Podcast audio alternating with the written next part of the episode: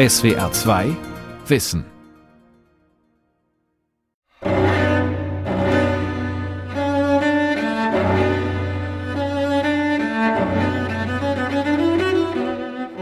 Ich war als Oppositionär oder mindestens als Kritiker immer als ein Außenseiter betrachtet. Und das passt mir sehr gut, denn Philosophen sind doch beinahe immer Außenseiter gewesen.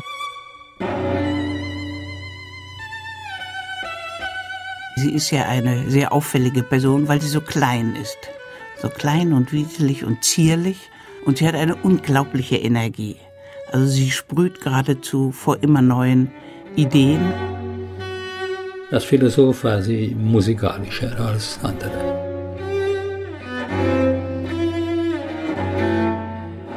Die Philosophin Agnes Scheller. Kämpferin für ein solidarisches Europa. Von Nathalie Kreis. Europa ist in einer Krise, aber Krise ist die Regel und keine Krise zu haben ist die Ausnahme sagt Agnes Scheller 2017 in einem Interview mit Michael Köhler. Jetzt sind wir in der Regel. Es ist eine Krise, aber in der Gesellschaft, in der Geschichte waren immer eine Krise nach der anderen Krise. Und die friedlichen Tage, wo alle träumten, es will alles gut gehen. Und von nun an werden alle im Frieden leben und mit Brüderlichkeit leben. Das waren die Utopien, das sind die Träume. Und die Träume verwirklichen sich nie. Geprägt von den Katastrophen des 20. Jahrhunderts entwickelt sich die 1929 in Budapest geborene Philosophin von einer kritischen Marxistin zu einer skeptischen Liberalen. In gesellschaftlichen Umbruchssituationen, vor allem in Ungarn, mischt sie sich bis zu ihrem Tod im Juli 2019 engagiert ein und hat im Laufe der Zeit gelernt, allen Utopien und Zukunftsverheißungen zu misstrauen und dennoch die Hoffnung nie aufzugeben. Nicht nur sie, sondern auch ich und viele hatten die Illusion, dass die Demokratie doch Ungarn viel besser machen wird, und zwar schnell. Und diese Illusion erwies sich doch als Täuschung oder Selbsttäuschung. Es war auch bei Agnes so. György Dolosch ist ungarischer Schriftsteller und Historiker. Nur Agnes war nicht, äh, also kein Typ von enttäuschten Menschen. Sie reagierte auf alles sehr kampflustig, um nicht zu sagen aggressiv. Und bis zu Ende politisierte sie. Die Philosophin ist eine der wenigen Stimmen, die sich in Ungarn kritisch gegen die von ihr sogenannte Tyrannei Viktor Orbans äußert. Doch Heller sah dieses Phänomen keineswegs nur als ein ungarisches Problem. Das ist doch Welterscheinung. Wenn Sie durchschauen, die Wahlen in aller Welt passieren, in der Türkei, in Russland, in mehreren Staaten von Afrika oder Asien, ist immer derselbe Fall. Freie Wahl machen keine Demokratie heutzutage. Agnes Scheller spricht vom Urbanismus, einem extremen politischen Gebilde, das die moderne Massengesellschaft erzeugt habe. Es stütze sich auf eine kleine Schicht reich gewordener Gefolgsleute, deren Loyalität erkauft sei. Ihre Massenwirkung entfalte diese politische Konstruktion durch eine extremistische Ideologie. Mit rassistischem Nationalismus und gezielter Feindbildproduktion wurden Bedrohungsszenarien etabliert, vor denen der jeweilige Tyrann als starker Mann und Retter stilisiert werde.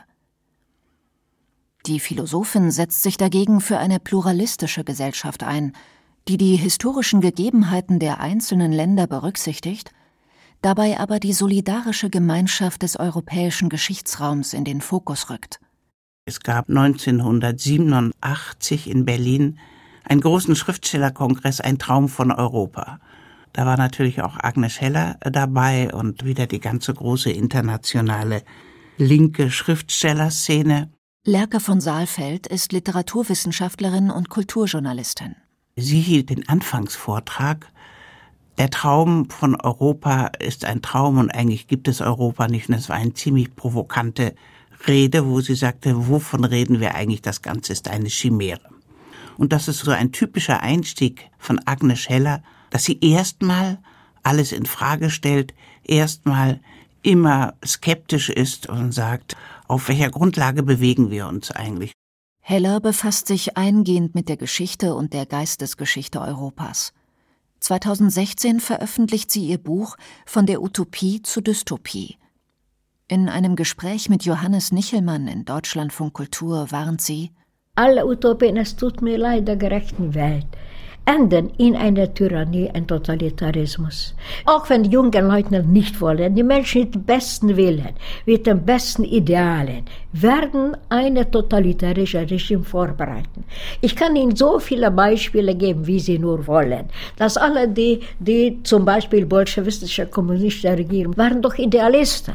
Sie haben in Karl Marx geglaubt, noch Lenin hat über die Abschaffung des Staates gesprochen in einer seiner ersten Bücher, wo er den Terror eingeführt hat. Man spricht über Abschaffung des Staates und man führt den Terror ein.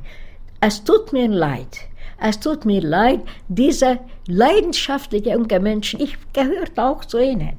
Ich weiß, worüber es geht. Nur wenn die Utopie politisch ist, nur wenn es über eine gerechte Gesellschaft und gerechter Staat ist, nur dann wird es gefährlich. Das endet immer in Art von Skeptizismus, Misstrauen, Verzweiflung. Die Entwicklung von einer Utopistin in der Tradition von Marx hin zu einer skeptischen Verfechterin einer liberalen Gesellschaft wird verständlich, wenn man Agnes Schellers Leben Revue passieren lässt. Als Kind jüdischer Eltern wächst sie in einer assimilierten armen Familie in Budapest auf. Ihre Mutter ernährt die Familie als Hutmacherin. Der Vater ist Anwalt, beschäftigt sich aber mit mathematischen Problemen und Schriftstellerei. Er gibt seiner Tochter Agnes die Liebe zur Kultur, zur deutschen Sprache und zum Nachdenken über ethisches Handeln mit auf den Weg. Als Anwalt hilft er Verfolgten nach 1933 und erst recht nach 1938 aus der Haft bzw. zur Flucht. Er selbst wird schließlich deportiert und kommt in Auschwitz um. Agnes und ihre Mutter überleben im Ghetto auch die Erschießungskommandos der rechtsradikalen Pfeilkreuzler, der ungarischen Nationalsozialisten, die im Winter 1944-45 mehr als 3000 Menschen vom Ufer in die eisigen Fluten der Donau schießen. Heller erzählt Lerke von Saalfeld in einem Interview 2001, als ich bei der Donau stand und ich wartete, ob man mich in die Donau hineinschießt oder nicht, ich war darin sicher, dass sie es probieren werden, habe ich doch an die Möglichkeit gedacht, mich in die Donau zu werfen, um schwimmen zu können. Und die Möglichkeit war nicht so sehr wahrscheinlich, dass man durch die Donau, quer die Donau schwimmen kann. Aber ich habe mich entschlossen, springen. Mehrmals erlebt Heller diese traumatische Szene, die prägend für ihr weiteres Denken und Handeln wird. Bis zur letzten Minute trotzt sie dieser ausweglosen Situation durch den selbstständigen Entschluss zu springen. Eine Selbstermächtigung gegen das Gefühl der Ohnmacht. Ich habe die Überzeugung, dass ich immer eine Wahl habe. Wie fast alle bedeutenden Denker und Denkerinnen dieser Epoche beschäftigt sich Agnes Scheller mit den Verheerungen des 20. Jahrhunderts. Unter dem Eindruck der brutalen stalinistischen Regierung Ungarns zwischen 1948 und 1953 behandelt die junge Philosophin aktuelle ethische Fragen anhand der Philosophiegeschichte. Dass ich zur Ethik und zur Philosophiegeschichte ein Interesse entwickelte, mehr als ein Interesse, ein leidenschaftliches Engagement. Das passierte deswegen, weil ich mich verantwortlich fühlte, um Auschwitz und Gulag zu erörtern, wenn auch nicht verstehen, dass ich glaubte, dass ich eine Verantwortung zu meinen Toten trage. Ich wollte imstande sein, etwas darüber zu sagen, was mit ihnen passierte, warum sie und weswegen sie getötet wurden. Wie Hannah Arendt in ihrem umstrittenen Buch Eichmann in Jerusalem, ein Bericht von der Banalität des Bösen, befasst sich auch Heller immer wieder mit dem Völkermord als dem Bösen dem moralisch Verwerflichen schlechthin. Angesichts der eigenen Erfahrungen kann sie jedoch nicht von einer Banalität des Bösen sprechen. Das ist ein schlechtes und fürchterliches Buch. Sie beharrt auf der Verantwortung jedes Einzelnen für seine Taten und Entscheidungen. auch innerhalb eines durchorganisierten bürokratischen Systems. Aber nicht alle arbeiten von allen. Die meisten arbeiten in der politischen Philosophie, nicht nur in seinem Buch auf Totalitarismus, aber auch Essays über Literatur und Kultur sind ausgezeichnet. Alle Menschen können auch falsche Bücher schreiben. Diese Haltung macht deutlich, wie Heller selbst den von ihr geforderten Pluralismus praktiziert. Wie sehr sie Hannah Arendt schätzt, zeigt sich darin, dass Heller, als sie 1986 nach New York auf eine Professur an die New School for Social Research berufen wird, ihren Lehrstuhl nach Hannah Arendt benennt. Die Fragen nach dem Bösen, nach der menschlichen Monstrosität, die sich unter anderem in zwei Weltkriegen, dem Holocaust, dem Gulag und der Atombombe manifestiert, macht Heller an einer durch Ideologie pervertierten Vernunft fest. Diese suggeriere, dass die Ermordung von Millionen nicht böse, sondern gut oder legitim sei. Dennoch bleiben auch in Hellers Untersuchungen zur Ethik am Ende Fragen offen. Sie macht sich keine Illusionen. Natürlich gibt es keine Antwort, denn das zu glauben, dass es eine Antwort gäbe, hieß in eine absolute Wahrheit zu glauben. Und ich glaube nicht in der absoluten Wahrheit. So glaube ich nicht, dass man eine Antwort auf diese Fragen finden kann. Ursprünglich will Agnes Scheller Naturwissenschaftlerin werden. Nach dem Ende des Zweiten Weltkriegs schreibt sie sich an der Universität in Budapest für Chemie und Physik ein. In einem Gespräch mit Nicole Köster erzählt sie, und ich hatte damaligen Boyfriend, der Philosophie studierte. Und jetzt hat er mir gesagt, ich soll ihn zu meiner Lukas-Klasse begleiten. Und bin zu der Lukas-Klasse gegangen. Lukas hat einen Vortrag gehalten über Geschichte der Philosophie von Kant zu Hegel. Und ich habe überhaupt kein einziges Wort von dieser Vorlesung verstanden. Etwas habe ich aber verstanden, dass das wichtige Sache ist, in meinem Leben zu verstehen, dass ich mich selbst als Philosophen wählen soll. Der 1885 in Budapest geborene György Lukács de Szeged gilt als einer der wichtigsten marxistischen Denker des 20. Jahrhunderts. Auf einer Seite kam ich aus einer Hölle und wo man in einer totalen Hölle lebt, da braucht man in einer totalen Erlösung glauben. Weil ich eben nicht religiös gewesen war, war diese totale Erlösung eine irdische Erlösung gewesen. Und der Kommunismus war auch eine irdische Erlösung. Was mich darin interessiert hat, war die messianistische Verheißung einer Gesellschaft, wo es überhaupt keine Verdinglichung gibt wo der menschliche Individuum und die Gattung miteinander vereint sein werden. Das heißt wirklich die Idee der irdischen Erlösung. Das war für mich in diesem Moment wichtig gewesen. Agnes Scheller ist bereits in ihren frühen philosophischen Arbeiten darauf bedacht, eigene Wege zu gehen, um auch hier Selbstbestimmung zu erlangen. Während Lukács wesentlich auf dem Gebiet der Ästhetik arbeitet, stellt Heller ethische moralphilosophische Fragen. 1953 promoviert sie bei Lukács und wird seine Assistentin. 56 war und ist das größte politische Ereignis in meinem Leben. Holocaust war kein politisches Ereignis gewesen. 56 war ein politisches Ereignis gewesen. Das war der zentrale Punkt meiner politischen Ausbildung und Entwicklung. Es passierte in sehr wenigen Tagen. Und in diesen wenigen Tagen ging ich einer politischen Entwicklung durch die ich nie vorher und nachher erlebt habe. Ich habe etwas gesehen, und etwas gefühlt, was man Freiheit nennt. Nicht Freiheit als die Konstitution der Institutionen der Freiheit, aber Freiheit als Befreiung.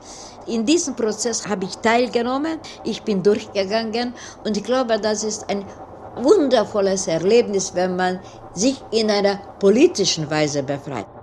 Dieser Aufstand hat eine Menge Gedanken mitgebracht. Dann natürlich haben die Panzer das alles niedergewalzt. Der Aufstand wird nach zehn Tagen niedergeschlagen. Lukács ist nicht nur Professor für Ästhetik, sondern auch einer der geistigen Führer der ungarischen Revolution. Nach der Niederschlagung des Aufstands wird er verhaftet. Das Regime unter Kader lässt ihn zwar nicht hinrichten, entzieht ihm aber seine Professur. Auch Agnes Scheller bleibt nur noch kurze Zeit, in der sie ein weiteres Buchkonzept mit dem Titel Von der Absicht zu den Konsequenzen über Platons Ethik schreibt. Darin befasst sie sich verklausuliert mit dem Stalinismus. 1958 führt das noch nicht veröffentlichte Manuskript zu ihrem Ausschluss aus Partei und Universität. Öffentlich wird sie als Verräterin und Volksfeindin beschimpft.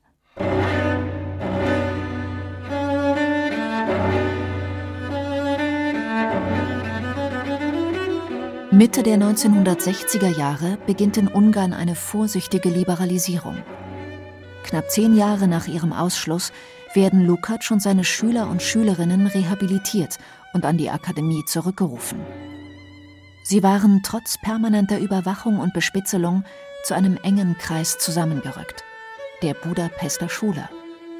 Die Budapester Schule war nie pragmatisch. Die war sehr streng theoretisch ausgerichtet, hatte immer versucht zu definieren, wie ist das Individuum eingebettet in eine Gesellschaft, die eines Tages in einem großen sozialen oder sozialistischen Kontext aufblühen wird. Auf der Insel Korčula im heutigen Kroatien versammeln sich seit 1963 die Intellektuellen zu einer Sommeruniversität. Man muss sich das vorstellen wie so ein großes offenes Symposium, wo jeder seine Ideen vortragen konnte. Da waren ja auch die Westler. Da war auch zum Beispiel Ernst Bloch Dort habe ich zum ersten Mal lebendige Leute gesehen, die ganz verschiedene Zweige des Marxismus verteidigten und verkörperten.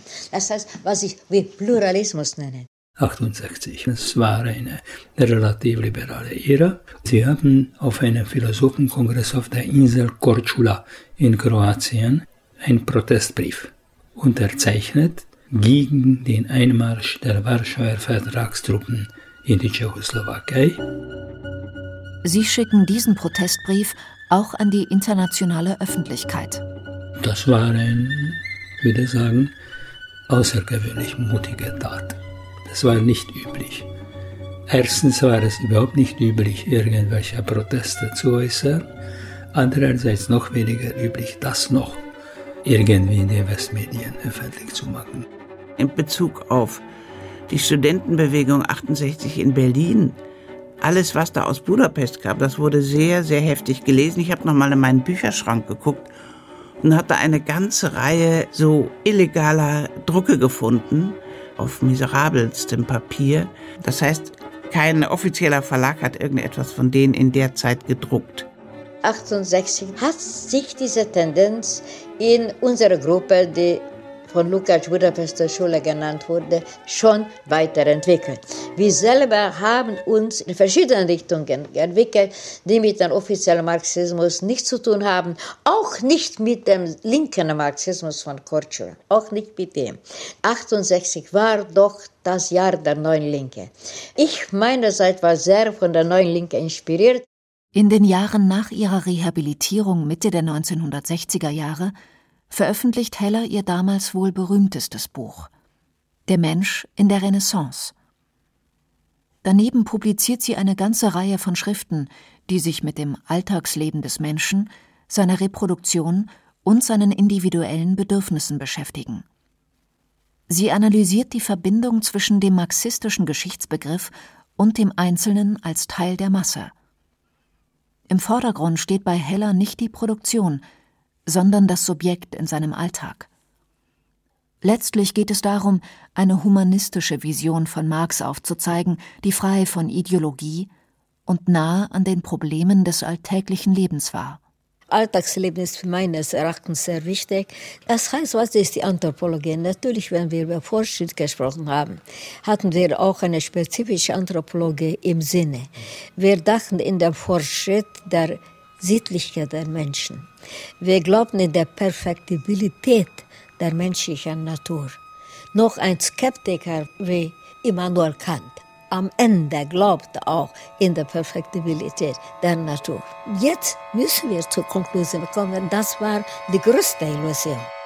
1973 hat man sie aufgefordert, ihre sogenannte revisionistische, also ketzerische Auffassungen öffentlich in der Akademie zu verteidigen, was eine absolute Provokation war, weil jeder wusste, dass sie aus der Partei ausgeschlossen werden, dass das ein Autodafé sein wird und sie sind nicht hingegangen. 1973 wird Heller zum zweiten Mal aus der Partei und der Universität ausgeschlossen und erhält Berufsverbot. Die Gruppe ist auch philosophisch an einen Wendepunkt gelangt. Die Logik der großen Erzählung ist an ihr Ende gekommen. Der Kreis der Budapester Schule glaubt nicht mehr an den Sozialismus und an einen dritten Weg, sondern daran, dass sie eine systematische Dekonstruktion des Marxismus vorgenommen haben und ihn nun nicht mehr brauchen. 1977 reisen Agnes Heller und ihr Mann Ferenc Feher mit ihrem Sohn Djuri nach Australien aus, wo Heller an der Universität in Melbourne eine Stellung als Philosophielehrerin antritt. Hier genießt sie eine nie gekannte Freiheit der Forschung. Sie lernt Englisch und schreibt in den neun Jahren, die sie hier verbringt, zahlreiche Bücher. Sie zieht eine Bilanz ihrer ungarischen Jahre und setzt sich mit den Erfahrungen im Sowjetsystem auseinander. Gleichzeitig erfährt sie, welche Kreise ihre Bücher außerhalb des sowjetischen Einflussbereichs ziehen. 2005 hat mir Arturo Pauli, Arturo Pauli war ein bekannter Priester und äh, Missionär in Lateinamerika. Er hat mir vom großen Einfluss erzählt, den das Buch von Agnes Heller, Die Theorie der Bedürfnisse bei Marx, in der lateinamerikanischen Basiskirche hatte. Denn es ermöglichte, Marx von den Bedürfnissen her zu interpretieren und so auch in eine christliche Sichtweise einzugliedern. Ich habe es geschrieben. Ich trage die Verantwortung. Wenn ich auch mit Sachen, die ich dort geschrieben habe, nicht heute nicht einverstanden bin. Deswegen werde ich nicht verbieten, das zu veröffentlichen. Sehr viele Bücher äh, sind sehr beliebt in Lateinamerika, mit denen ich nicht einverstanden bin. Aber das macht nicht. Das Publikum wird entscheiden, was wichtig ist für sie und was nicht. Das entscheide nicht ich. Das Prinzip der Verantwortung jedes Einzelnen für seine Haltung und seine Handlungen, auch für die eigenen Bücher sowie für die Konsequenzen aus der Lektüre, führt Heller immer wieder auf Kant zurück. Dessen Prämisse, wonach der aufgeklärte Mensch sich aus seiner selbstverschuldeten Unmündigkeit befreien muss, nimmt sie in verschiedenen Abhandlungen auf und verlangt von jeder und jedem eigenes Reflektieren und entsprechendes Handeln. Der Ruf an die New School for Social Research in New York 1986, an der sie dann über 20 Jahre Philosophie lehrt, ermöglicht ihr noch einmal neue Impulse. Das war für mich etwas Wichtiges, auf einer höheren Ebene zu unterrichten und nur Philosophie zu unterrichten. Das wollte ich auch tun. Ihre Auseinandersetzung mit der amerikanischen feministischen Bewegung wie mit der Bürgerrechtsbewegung zeugt davon, dass sie sich nie in den sprichwörtlichen Elfenbeinturm zurückgezogen hat, sondern immer im Dialog mit ihren Mitmenschen stand. In den New Yorker Jahren befasst sich Heller intensiv mit der Moderne und deren Weiterentwicklung zur Postmoderne. Sie verfasst Bücher, Essays und Abhandlungen zu kulturellen, biopolitischen und ästhetischen Themen, schreibt über biblische Figuren ebenso wie über das Komische – Sie war am Alltagsleben interessiert, am guten Leben, an der Kunst und an den Sinnfragen einer Zeit, die Zygmunt Baumann, ein Freund von Agnes Heller, als flüssige Moderne bezeichnet hatte. Francesco Comena, Autor und Gründer des Friedenszentrums Bozen, hat gemeinsam mit der Autorin Jenny Losurdo und Agnes Heller ihr letztes Buch verfasst. So ist mit Agnes äh, dieses Buch Il Demone dell'Amore der Daimon der Liebe entstanden. Wahrhaftig die letzte große philosophische Vorlesung. Eine sokratisch geführte Vorlesung. Sie war die große Weise oder Wissende, die uns philosophisch und literarisch den Liebesbegriff von Plato bis in die Gegenwart dargestellt hat. Und wir waren die Schüler, die Fragen stellten, diskutierten, auch kontrovers, so ist ein sehr schönes Buch entstanden, wo der Liebesbegriff in den verschiedenen Epochen erläutert wird im Zusammenhang mit den Befreiungsschritten des Menschen, der Person und Mädchen der Gefühle. Hellers Beiträge werden in diverse Sprachen übersetzt. Sie selbst reist bis 2019 unablässig rund um den Globus. Nicht nur für internationale Gastprofessuren, Gastvorträge und viele Auszeichnungen. Seit dem Fall des Eisernen Vorhangs hat sie auch wieder einen Wohnsitz in Budapest.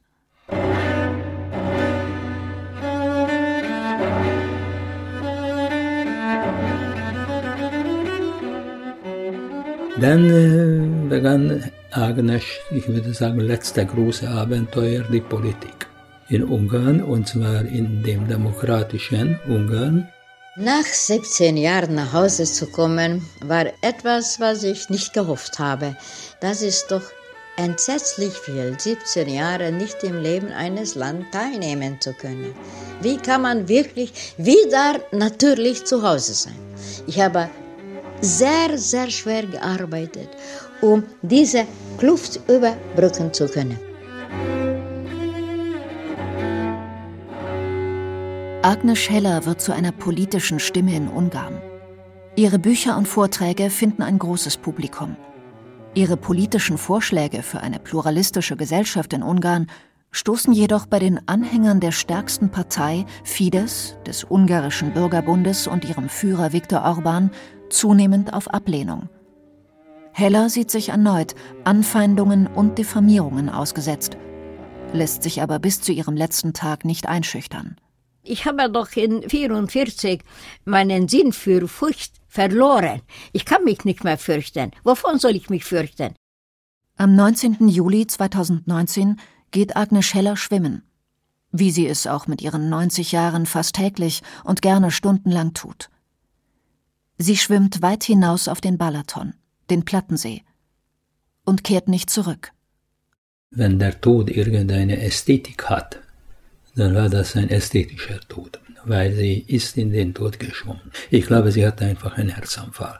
Also sie wusste, dass sie bald sterben wird, aber sie wollte wegen dieses Bewusstseins nicht ändern. Also sie bereitete sich nicht auf den Tod vor, sondern sagte, solange ich lebe, lebe ich, solange ich schwimme, schwimme ich. Für mich bleibt, dass sie eine sehr eindrucksvolle, mutige Person ist, die immer unerschrocken war. Und das finde ich wunderbar, wenn wir von dieser Sorte mehr Frauen hätten, dann sähe, glaube ich, auch die Politik in allen Ländern sehr viel anders aus. Die Welt verstehen. Jeden Tag. SWR2 Wissen. Manuskripte und weiterführende Informationen zu unserem Podcast und den einzelnen Folgen gibt es unter swr2wissen.de.